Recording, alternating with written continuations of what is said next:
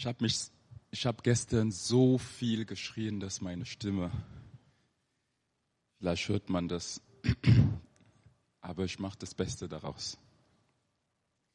Ähm, bevor wir starten, wollte ich, äh, oh, ich habe so viel zu erzählen gehabt, deswegen liebe ich vorher meine Predigten aufzuschreiben, sonst rede ich über drei Milliarden Sachen und dann am Ende habe ich keinen Punkt. Ist, ich saß da vorhin und ich habe da aufgemacht, was ich sagen wollte und ich bin gerade noch dabei, Sachen zu ergänzen, aber das wird zu viel. Was wir machen, ist, äh, Joshua, bist du, ja, wir fordern immer von der Technik heraus, dass sie von heute auf morgen reagieren und flexibel sind. Das müssen wir auch von unserer Lobpreisleiter fordern. Bist du flexibel genug, um jetzt einen Timer einzublenden? Timer ist einfach, oder? Einfach hier ein großer Timer. Zehn Minuten, das läuft runter. Und ihr habt dann zehn Minuten Zeit, folgende Bibelstellen zu lesen. Es ist ein Abschnitt, deswegen zehn Minuten, es, es dauert ein bisschen. Von Apostelgeschichte Kapitel 10, Vers 1 bis Apostelgeschichte Kapitel 11, Vers 18. Apostelgeschichte 10.1 bis 11.18. Holt eure Bibel raus. Wenn ihr keine Bibel habt, wir haben genug Bibel gestern noch, von gestern noch übrig. Apostelgeschichte 10.1 bis 10 Minuten, 7 Minuten. Ja, da haben wir schnelle Leser. Ich habe es zu Hause zweimal getestet. Und ich habe sogar in einer sehr einfachen Version gelesen. So, der Timer geht. Arbeitet noch dran. Aber ihr könnt schon anfangen. Ihr könnt schon anfangen. Lasst euch Zeit und lest.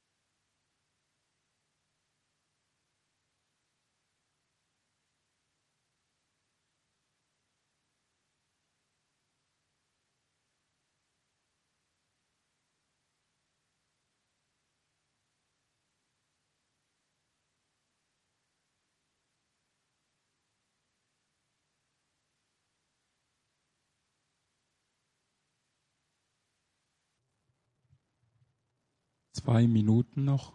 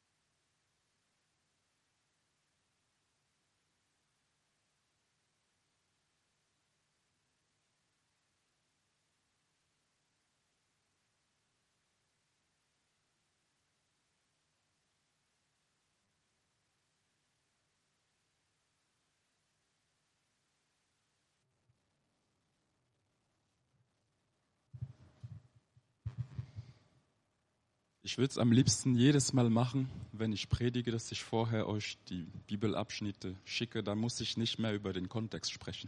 Dann weiß schon jeder, worüber ich rede. Da gibt es die ersten zehn Minuten Kontext erklären, kann man sich sparen. Aber ich hoffe, ihr konntet in den zehn Minuten das alles lesen. Es war zwar ein langer Abschnitt, aber es war wichtig für den Kontext. Ähm, weil hätten wir nur einen Teil davon genommen, dann hätten wir die ganze Geschichte nicht äh, ja, vor Augen. Und ich werde nicht auf alles eingehen. Ich habe äh, mir zwei Punkte auserkorken, die wir heute gemeinsam erleuchten werden. Ich habe vorhin gesagt, ich liebe meine Predigten aufschreiben. Das stimmt nicht. Ich hasse es zutiefst. Ich liebe es, frei zu reden. Und ich, nicht, dass ich das nicht kann. Aber ich schreibe das auf, damit ich nicht ausarte, wenn ich rede. Ich kann sehr gut frei reden. Aber damit ich das rüberbringe, ich habe versucht mit Stichpunkten, ich habe versucht mit Karteikärtchen, es artete immer aus. Ich wollte es nur wieder ähm, ja, richtig stellen. Das geht gegen alle meine Poren. Ich liebe es eher frei zu reden. Apropos Gewohnheiten. Erster Punkt, wer mitschreibt oder überhaupt einen Titel. Heute habe ich als Arbeitstitel Lass den Heiligen Geist frei. Schränke ihn nicht ein.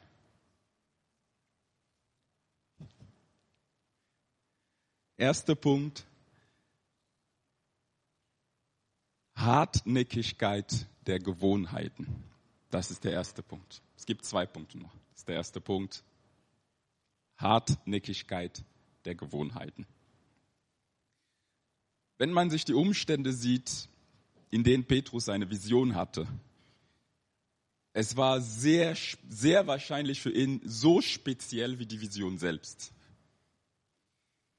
Wir lesen in Vers 9 bis 13, am nächsten Tag, die Boten des Cornelius waren bereits in der Stadt, äh, vor der Stadt, stieg Petrus auf das Dach des Hauses, um zu beten. Es war kurz vor Mittag, er hatte großen Hunger, doch während das Essen zubereitet wurde, hatte er eine Vision. Er sah den Himmel offen stehen, etwas wie ein großes Tuch an den vier Ecken zur Erde runtergelassen. In dem Tuch befanden sich verschiedene vierfüßige Tiere sowie Schlangen und Vögel. Er hörte eine Stimme, die sprach, Petrus, steh auf, schlachte sie und isst davon. Ist es nicht merkwürdig? Erstens, er hatte Hunger. Das Essen war gerade am Vorbereiten, das heißt, er hat es bestimmt gerochen. Zweitens. Drittens, er steht auf dem Dach, und hat eine Vision über Essen. Viertens, was ihm serviert wird in dieser Vision, ist unreines Essen. Ich weiß nicht, wie es euch ergeht. Als ich das gelesen habe, habe ich gedacht, ich hätte genauso reagiert wie er.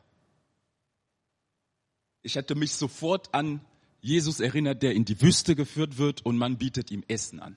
So, so, so genauso hätte ich mich gefühlt. Ich habe Hunger, ich will mich eigentlich konzentrieren zum Beten und dann sehe ich eine Vision über Essen, was mich versucht. Weil das Essen sollte ich eigentlich nicht, dürfte ich eigentlich nicht essen. Das ist eine klare Versuchung. Ich habe gesagt, nee, Satan, weiche von mir.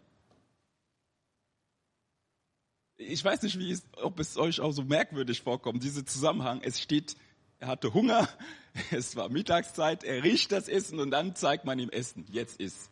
Das ist so typische Versuchung. Aber im Vers 14 lesen wir Petrus, bevor er Nein sagt, äh, doch, er hat vorher Nein gesagt, aber er sagt niemals her. Das heißt, er, er kannte Gott, er wusste, dass es keine, keine seine Bedürfnisse, sein Essen oder äh, äh sein Hunger oder Satan wäre. Also er wusste, das kommt von Gott. Er kannte Deswegen sagt er niemals her. Aber Gott höchst persönlich sagt ihm, ist, und er sagt Gott, nein. Dreimal sogar.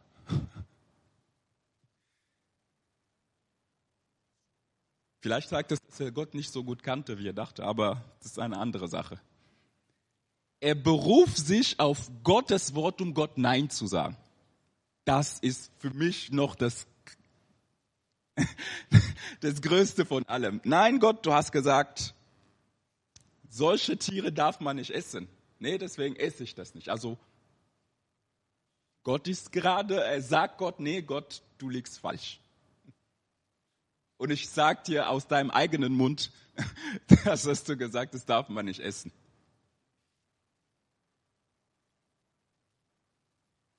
Nach dem jüdischen Gesetz waren bestimmte Speisen verboten. Es machte den Juden schwer, mit Nichtjuden zu essen, weil die hätten vielleicht sich verunreinigt, indem sie irgendwas essen, was verboten ist. Aber mit der Zeit wurde aus nicht Essen mit Nichtjuden nicht essen. Am Anfang war, ist das nicht. Und mit der Zeit ist es geworden, na, ich kann nicht mit Nichtjuden essen. Das ist verändert worden. Das ist das, was passiert, wenn Tradition oder Gewohnheiten höher gestellt werden als die Wahrheit. Mit der Zeit landet man irgendwo. Ganz abstruse Ecken. Es war gut für die, sich abzusondern, indem sie was nicht essen, aber sie haben gesagt, nee, ich sondere mich noch besser ab, wenn ich mit denen nichts zu tun habe. Die wurden das Problem, die Nichtjuden, nicht mehr das Essen.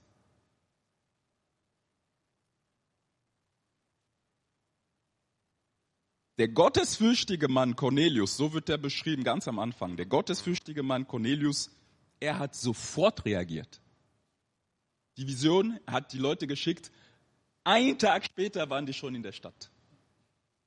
Es waren Soldaten, also die waren in einem hohen Marschtempo, aber Vision bekommen, sofort reagiert.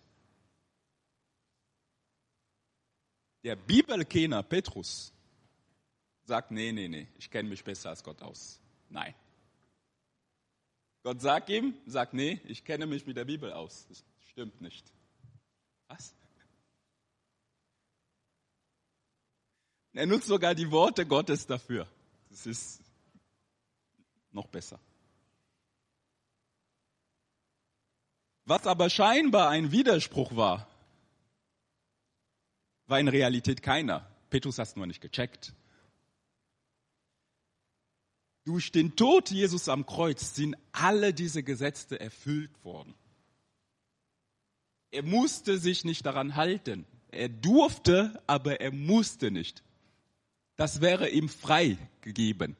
Darin ist kein Leben.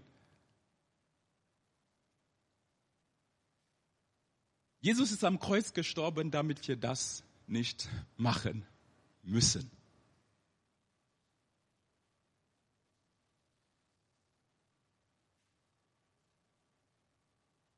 Petrus hat irgendwann seinen Fehler erkannt aber er hat sehr viel Zeit gebraucht. Er hat zuerst Gott dreimal Nein gesagt. Eigentlich müsste er von all den Aposteln wissen, was es heißt, dreimal Nein zu sagen. Von den vielen Leuten müsste es eigentlich er genau wissen. Wenn ich weiß, worüber ich rede, das ist kein Insiderwitz, kann Matthäus 26 lesen, Vers 96 bis 7, äh, 74. Er sagt Gott dreimal Nein. Und dann zuerst musste der Heilige Geist kommen und ihn überzeugen, hey, diese drei Männer, die kommen, die sind zwar nicht Juden, aber du darfst mit denen gehen. Der Heilige Geist musste, nachdem Gott eben gesagt hat, mach das, der Heilige Geist musste kommen, damit er das überhaupt sich traut, das zu machen.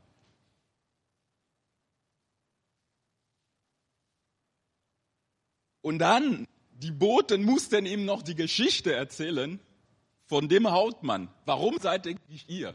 Der Heilige Geist hat gesagt, ich darf mich mit euch treffen, aber warum seid ihr, warum kommt ihr überhaupt hier?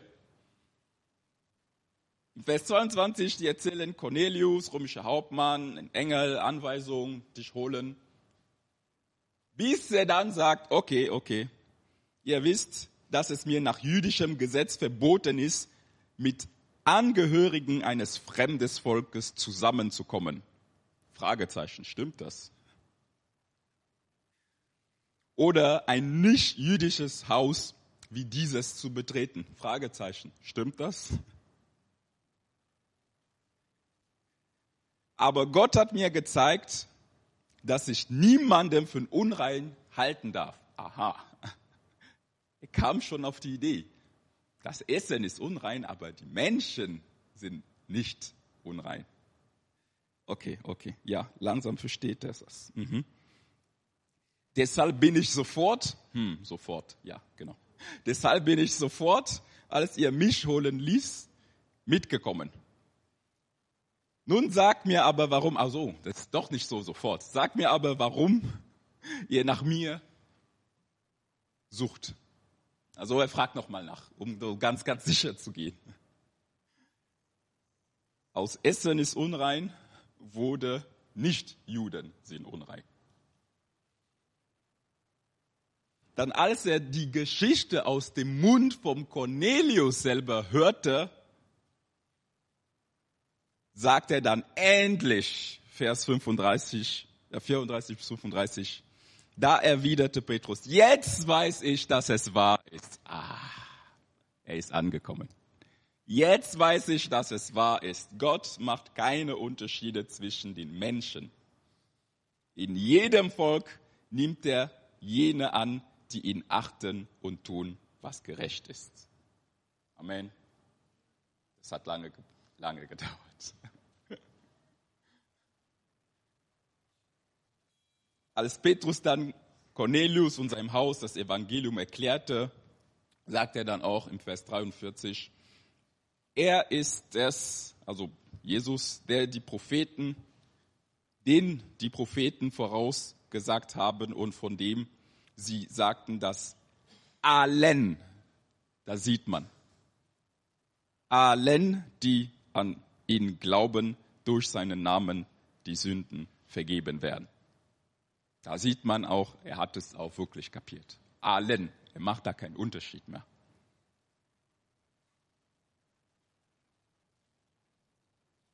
Das, was noch schwieriger war, das waren seine Mitstreiter. Er hat Brüder genommen, jüdische Gläubigen.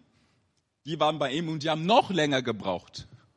Die haben alles mitbekommen, aber die waren noch nicht ganz überzeugt. Vers 44 bis 48 lesen wir, noch während Petrus sprach, kam der Heilige Geist über alle, die seine Botschaft hörten. Die jüdischen Gläubigen, die mit Petrus gekommen waren, staunten, dass Gott auch, oh, Gott auch nicht Juden den Heiligen Geist schenkte. Oh, kann das Gott? Denn sie hörten sie in anderen Sprachen reden und Gott loben. Da fragte Petrus, habt ihr es endlich auch verstanden? Ich weiß, ich habe es lang gebraucht, aber habt ihr es auch verstanden? Wer könnte jetzt noch etwas dagegen einwenden? Ich glaube nicht, dass er das zu den Cornelius und seinen Leuten sprach. Weil die, was dagegen einwenden konnten, waren seine jüdischen Freunde. Könnte noch jemand hier was dagegen einwenden? Gott hat es selber bestätigt dass sie getauft werden, dass sie den Heiligen Geist empfangen haben. Und dann, das finde ich noch schöner, Petrus gab Anweisungen, er hat es nicht selber gemacht, er gab Anweisungen, sie in den Namen Jesus Christus zu taufen. Warum? Ich vermute nur, dass er sagte, jetzt wo du glaubst, zeig's mir, taufe sie. Er hätte auch sie selber getauft und dann hätten die gesagt, ah, ich wasche meine Hände in Unschuld, falls es doch nicht richtig war, ich habe es nicht gemacht. Das ist meine Vermutung. Das ist gutes Leadership, finde ich. Er hat gesagt, ja, er hat Anweisungen, es steht da, er hat Anweisungen gegeben, dass sie getauft werden. Also er hat seinen sechs Kumpel gesagt, mach das. Du hast gesagt, du glaubst dran, okay, dann mach. Gewohnheiten sterben sehr langsam aus. Auf Französisch ist das Sprichwort, Gewohnheiten haben eine harte Haut. Das ist, das, ja, kann man schwer wiegsen. Das war Punkt eins. Punkt zwei.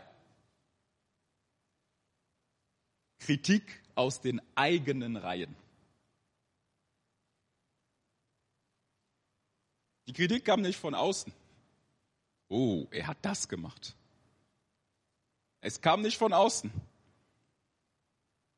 Es kam von seinen eigenen Geschwistern, die haben es gehört. Was ist da passiert? Als er zurück nach Jerusalem kam, musste er sich das anhören. Wie konntest du nur? Für einige war es klar, du musst vorher Jude sein, bevor du Christ sein kannst. Wir haben auch, ich glaube, es war vor zwei Jahren über Galata gesprochen, da ging es um die Beschneidung. Müssten sie beschnitten werden vorher oder geht es auch ohne? Weil du musst Jude sein, bevor du Christ wirst.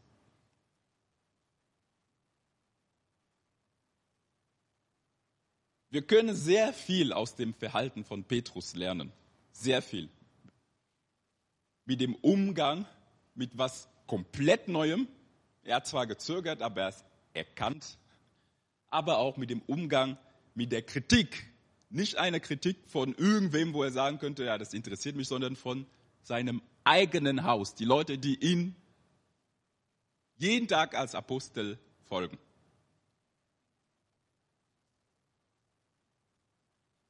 Er hätte sagen können, weißt du was, ich habe die Offenbarung, ich starte meine neue Kirche.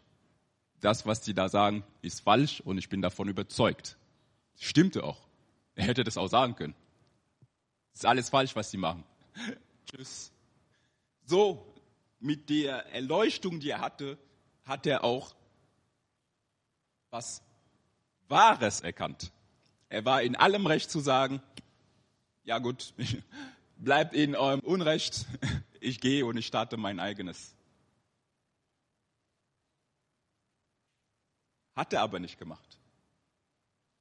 Weil er wusste, es ist nicht Mormonismus oder Islam, wo eine einzige Person die Erleuchtung hatte und alle von ihm abhängig sind. So entstand Mormonismus. Das war auch beim Islam. Der Mohammed hat alles und alle anderen beziehen sich auf seine Schriften. Hier haben wir eine Geschichte, die über Jahrtausende geschrieben wird und das Gleiche die ganze Zeit erzählt über unterschiedliche Menschen. Petrus hat erkannt, ich habe zwar diese Offenbarung, aber ich bin nicht das Zentrum des Universums.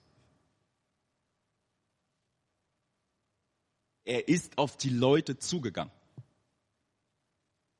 Er hat denen erzählt, warum er überhaupt das gemacht hat. Er hat denen erzählt, wo sie nachschauen können, dass es stimmt, was er gemacht hat. Und er hat sechs Zeugen mitgebracht, die noch länger gebraucht haben als ihn, um das zu verstehen. So ist er mit Kritik umgegangen. Er hat nicht ignoriert, er hat gesagt, ja, mach euer Ding, ich mach mein Ding. Nee, er ist auf die Leute zugegangen. Auch obwohl er recht hatte. Das würde meinen Stolz ein bisschen brechen, aber ich glaube, das würde ich brauchen. Dass obwohl ich recht habe, bin ich derjenige, der den ersten Schritt mache und erkläre und auf die Leute zugehe. So ist er mit Kritik umgegangen.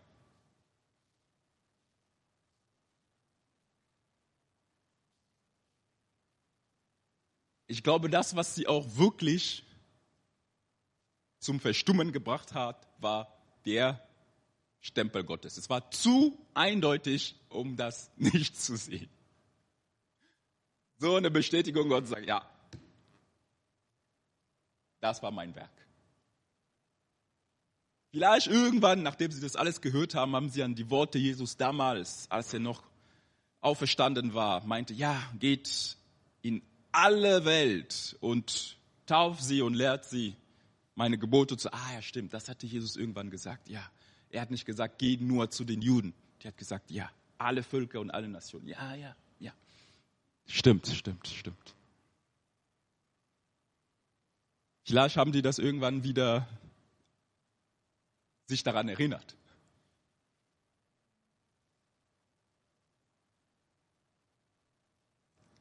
Hartnäckigkeit von Gewohnheiten war Punkt 1. Zweiter Punkt, wie man mit Kritik umgeht. Aus den eigenen Reihen.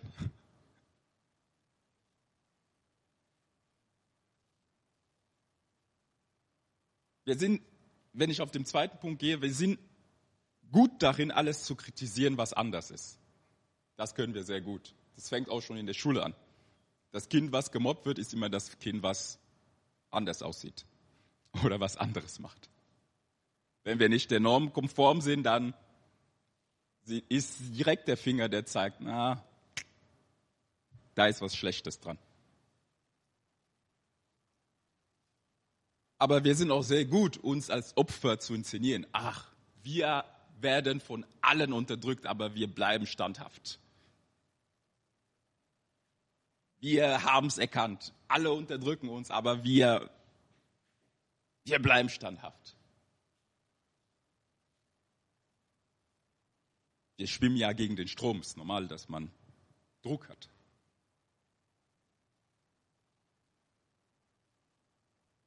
Aber wo sind wir die Kritiker? Wo kritisieren wir etwas, wo Gottes Stempel eindeutig und wir nutzen sogar Gottes Worte, um zu sagen, dass es falsch ist. Wo kritisieren wir es und sagen, das kann nicht sein.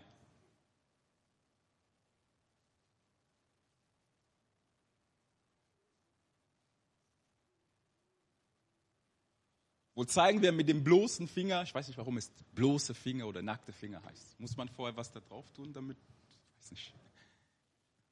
Mit dem bloßen Finger auf andere Mitchristen, ohne überhaupt sie zu kennen, ohne überhaupt sie gehört zu haben, ohne überhaupt zu verstehen, was sie machen.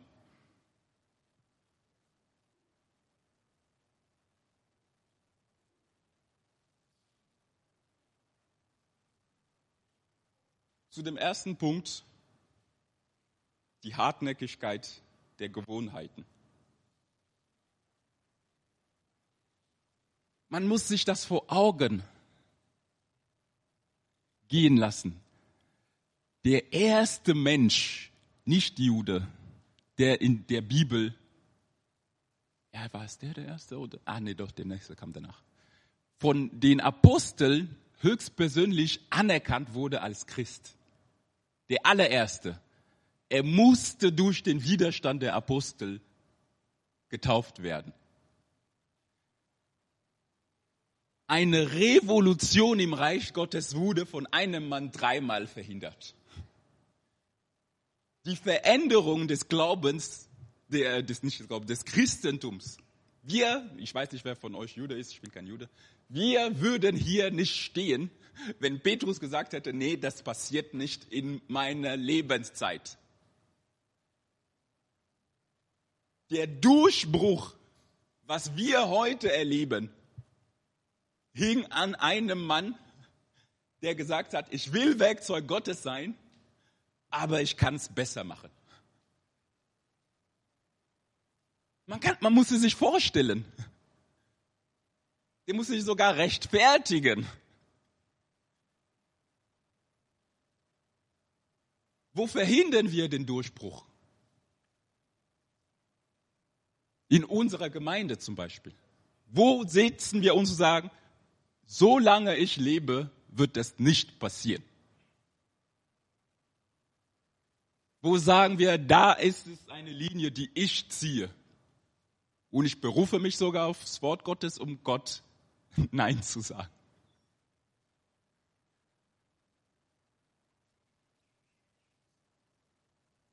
Wo haben wir unsere Gewohnheiten, unsere Traditionen,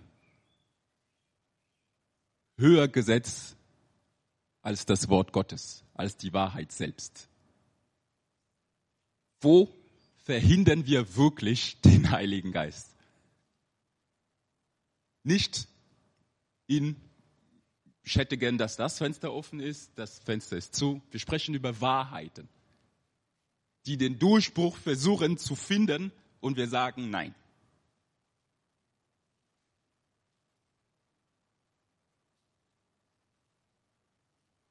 Viele Sachen machen wir und Teil davon hinterfragen wir nicht mehr.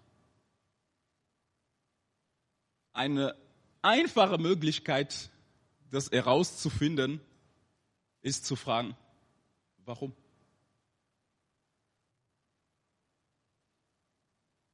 Warum machen wir das eigentlich so?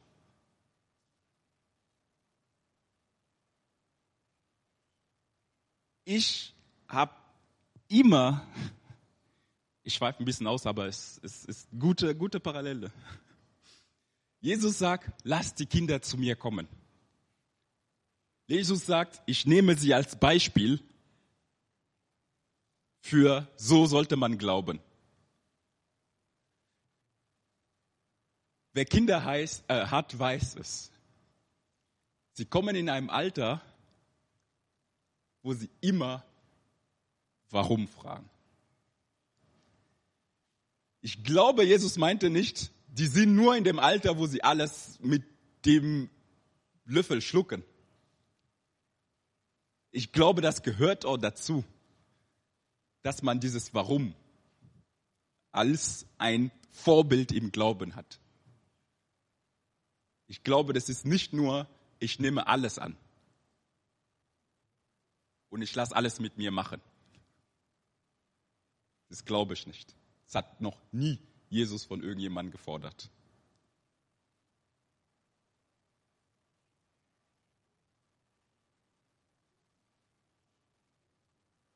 Wenn die Antwort ist, wir haben es immer so gemacht, ist es ein eindeutiges Zeichen, dass wir keine Ahnung mehr haben.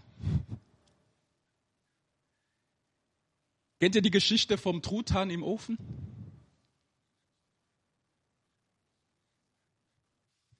Ich erzähle sie. Es eine Oma, also eine Oma, eine Mutter und eine Tochter. Also Oma, Mutter, Tochter. Ich bezug immer auf die Tochter, deswegen gehe ich die Generation nach oben. Oma, Mutter, Tochter. Die sind am Tisch und bereiten das Essen vor. Ein riesiger Truthahn wird gestopft mit Apfelcrumble, dann nochmal oben drauf. Was tun die Amerikaner alles in dem Stuffing drin? Zeug. Und dann bestreichen, ja, ein, ein, noch ein Tier drin, okay. Das, das, das sind die Amerikaner drin. Ich kenne das Turducken. Turkey with a duck and a chicken. Also das, ja, genau. Truthahn so riesig, die machen das alles schön, Stuffing, bereiten. Und bevor sie in den Ofen tun, was macht die Mutter? Die schneidet es einfach in der Mitte durch und halbiert es. Die Oma nimmt die andere Hälfte, hilft dabei, macht es bereit und sie schieben die eine Hälfte in den Ofen, machen zu. Die Tochter, die fragt, hä, Mama, warum hast du den Truthahn halbiert? Die Mutter sagt, hm, ich weiß es nicht. Mama, warum hast du es gemacht? Ich habe es mir bei dir abgeschaut. Die Oma, ich weiß es auch nicht. Ich kenne es von meiner Mutter. Die tun die zwei Hälften, die bereiten alles vor, die gehen ins Altersheim, besuchen die Uroma, die Uroma kommt nach Hause und dann wird serviert, da kommen zwei Hälften. Und dann fragt dann die Enkeltochter, Uroma, Mama und Oma haben gesagt, man muss den Truthahn halbieren. Aber warum? Die Uroma mit dem Rollator fällt gleich vom Stuhl oder vom Rollator. Sie fragt, warum macht ihr sowas? Ihre Tochter, das heißt die Oma, die sagt, ja, aber du hast es immer gemacht. Ja, mein Ofen war zu klein. Mein Ofen war zu klein, deswegen musste ich es halbieren. Ihr habt so ein riesiges Teil und wieso halbierte das? Die ganze Füllung ist weg. Die lässt den Rollator fallen und hat fast einen Herzinfarkt. Wieso könnt ihr nicht nachdenken? Wenn die Antwort auf warum ist, wir haben es immer so gemacht, dann weiß man eigentlich nicht mehr, warum man das gemacht hat. Petrus musste vom Heiligen Geist gedrängt werden, von Gott dreimal auf die Finger gehauen werden, bis er irgendwann erkannt hat, eigentlich stimmt das nicht, dass ich nicht mit Nichtjuden essen darf. Das Essen ist das Problem. Sind nicht die Menschen, das ist das Essen.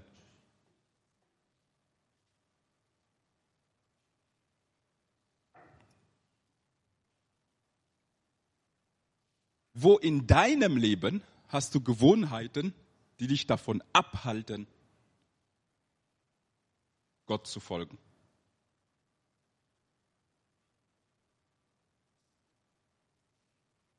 Wo in deinem Leben hast du Erfahrungen gehabt, gute oder schlechte, Erziehung, Faulheit, haben dich so geprägt, dass du das höher setzt als die Wahrheit Gottes, als das Wort Gottes. Gott drängt dich in eine Richtung und sagt, nee, das habe ich nicht eigentlich, ich habe noch, noch nie gemacht.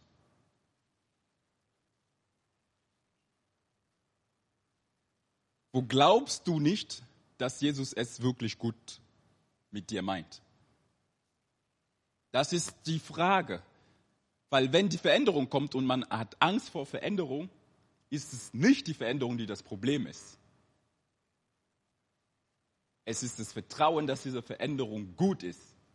Du vertraust nicht, du glaubst nicht, du denkst, du vertraust es, aber wenn du das vertrauen würdest, wieso tust du das dann nicht? Du denkst nur, es ist gut, aber du traust dem Braten nicht, der halbiert ist. Als wir am Freitag hier gebetet haben für Lothringer, haben wir den Impuls von Gott bekommen, das war eigentlich eine Frage.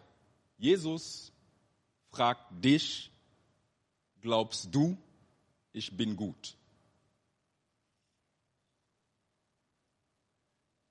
ich habe so, so mich gefreut über die Frage, weil mein Flyer, auf dem Flyer stand, kann man ohne Gott ein guter Mensch sein. Und der Impuls am Freitag war genau, glaubst du, dass ich gut bin? Gesetze geben Sicherheit, weil man weiß, wenn man sich dran hält, dann ist es gut. Da braucht man die als Leitlinie. Aber Beziehung gibt Leben. Gesetze bringen nur Sicherheit. Beziehung bringt Leben. Wo hast du in deinem Leben einen Schlussstrich gezogen, weil du sagtest, ich vertraue mehr der Angst vor Veränderung, als ich Jesus vertraue, dass er es gut mit mir meint. Eine ganz einfache Möglichkeit hier gibt es nicht, wie diese Warum-Frage.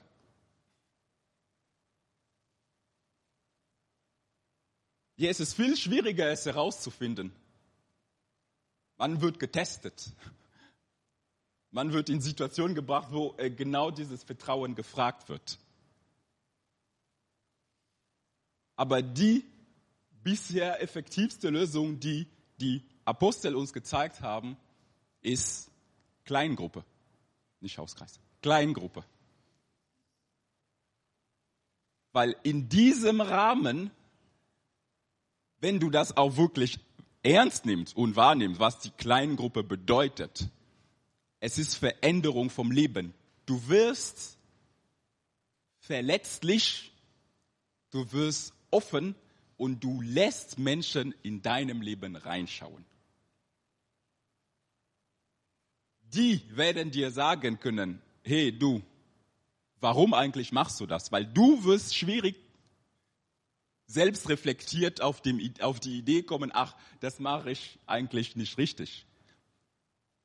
Petrus musste von dem Heiligen Geist gedrängt werden.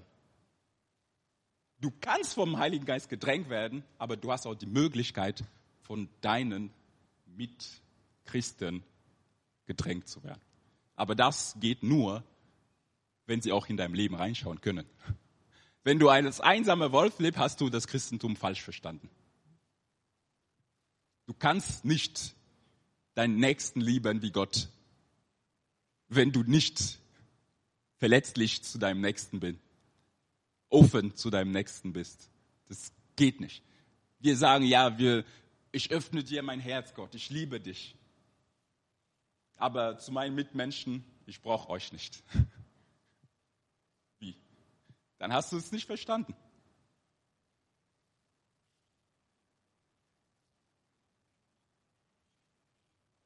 Dieses Vertrauen, diese Verletzlichkeit gebraucht einen passenden Rahmen. Deswegen die Kleingruppe.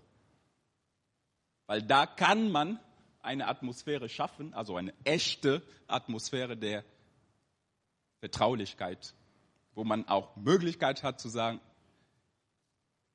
ich frage mal eine doofe Frage. Ich traue mir das zu.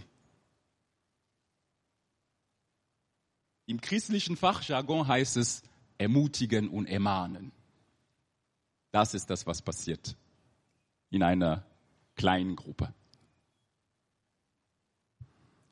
Lass nicht deine schlechten Erfahrungen oder die guten, ich, ich bringe noch ein paar Beispiele, die guten den Platz von Gott in deinem Leben einnehmen. Janis, twitter mal das bitte.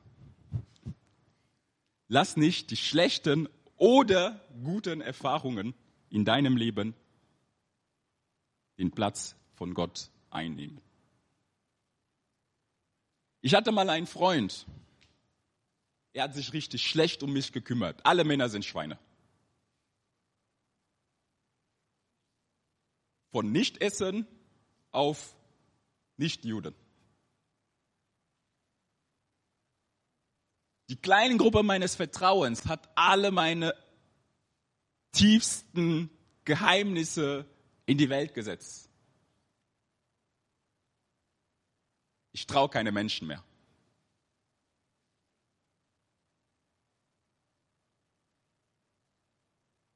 Ich war letzte Woche in einem Gottesdienst, boah, die hatten so einen Chor. 1500 Menschen, dreistimmig gesungen. Da habe ich die Gegenwart des Heiligen Geistes gespürt. Wir müssen in unserer Gemeinde einen Chor haben, weil da liegt die Gegenwart des Heiligen Geistes.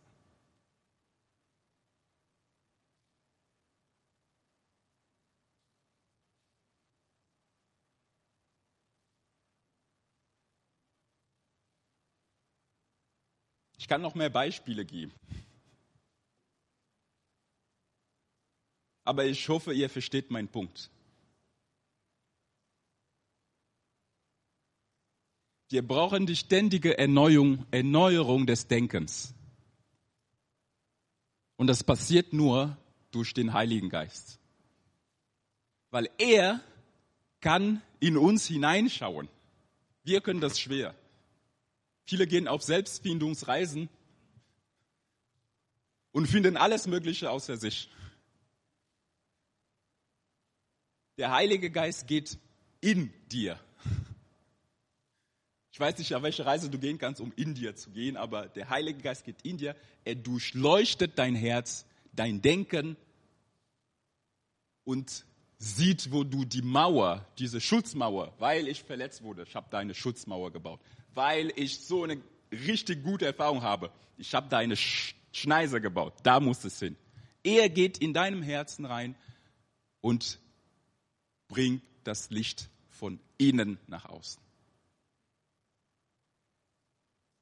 Und alles, wo man außen Flecken sieht, ist nur, was innen ein kleiner Punkt auf deine Seele war, weil das Licht von innen rausgeht, sieht man einen Fleck und statt dass du sagst, oh, ich arbeite von außen an diesem Fleck, lass den Heiligen Geist von innen arbeiten. Weil der Fehler ist nicht außen, das ist innen.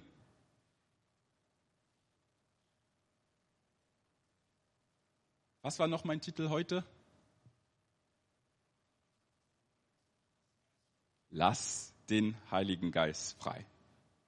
hindere ihn nicht an seine Arbeit in dir.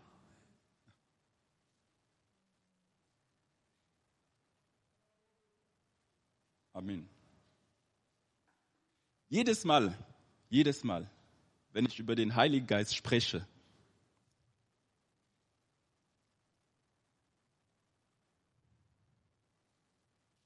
ich möchte nicht, dass die Menschen nur über ihn hören.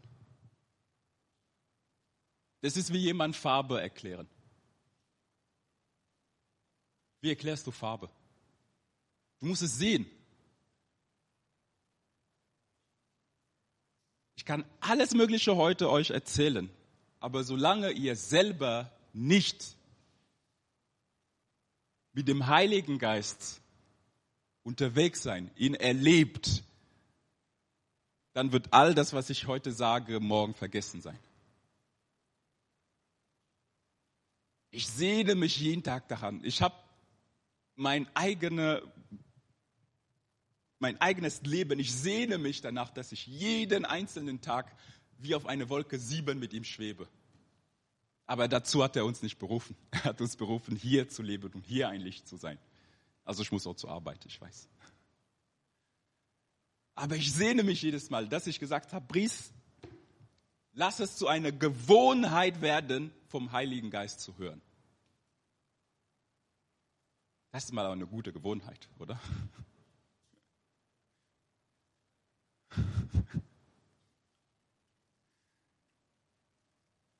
Der Heilige Geist ist da. Wir müssen nicht ihn herbeirufen.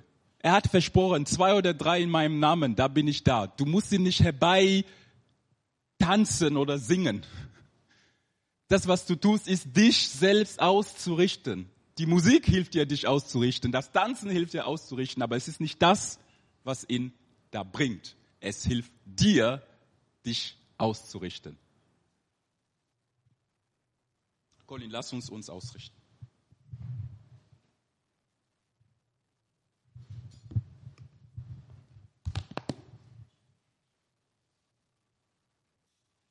Wer will sich vom Heiligen Geist finden lassen?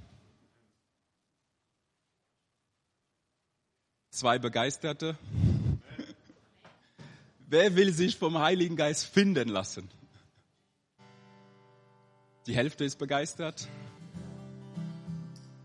Wer will sich vom Heiligen Geist finden lassen? Ja, komm, ja. Lade ihn ein. Nutze die Möglichkeit jetzt.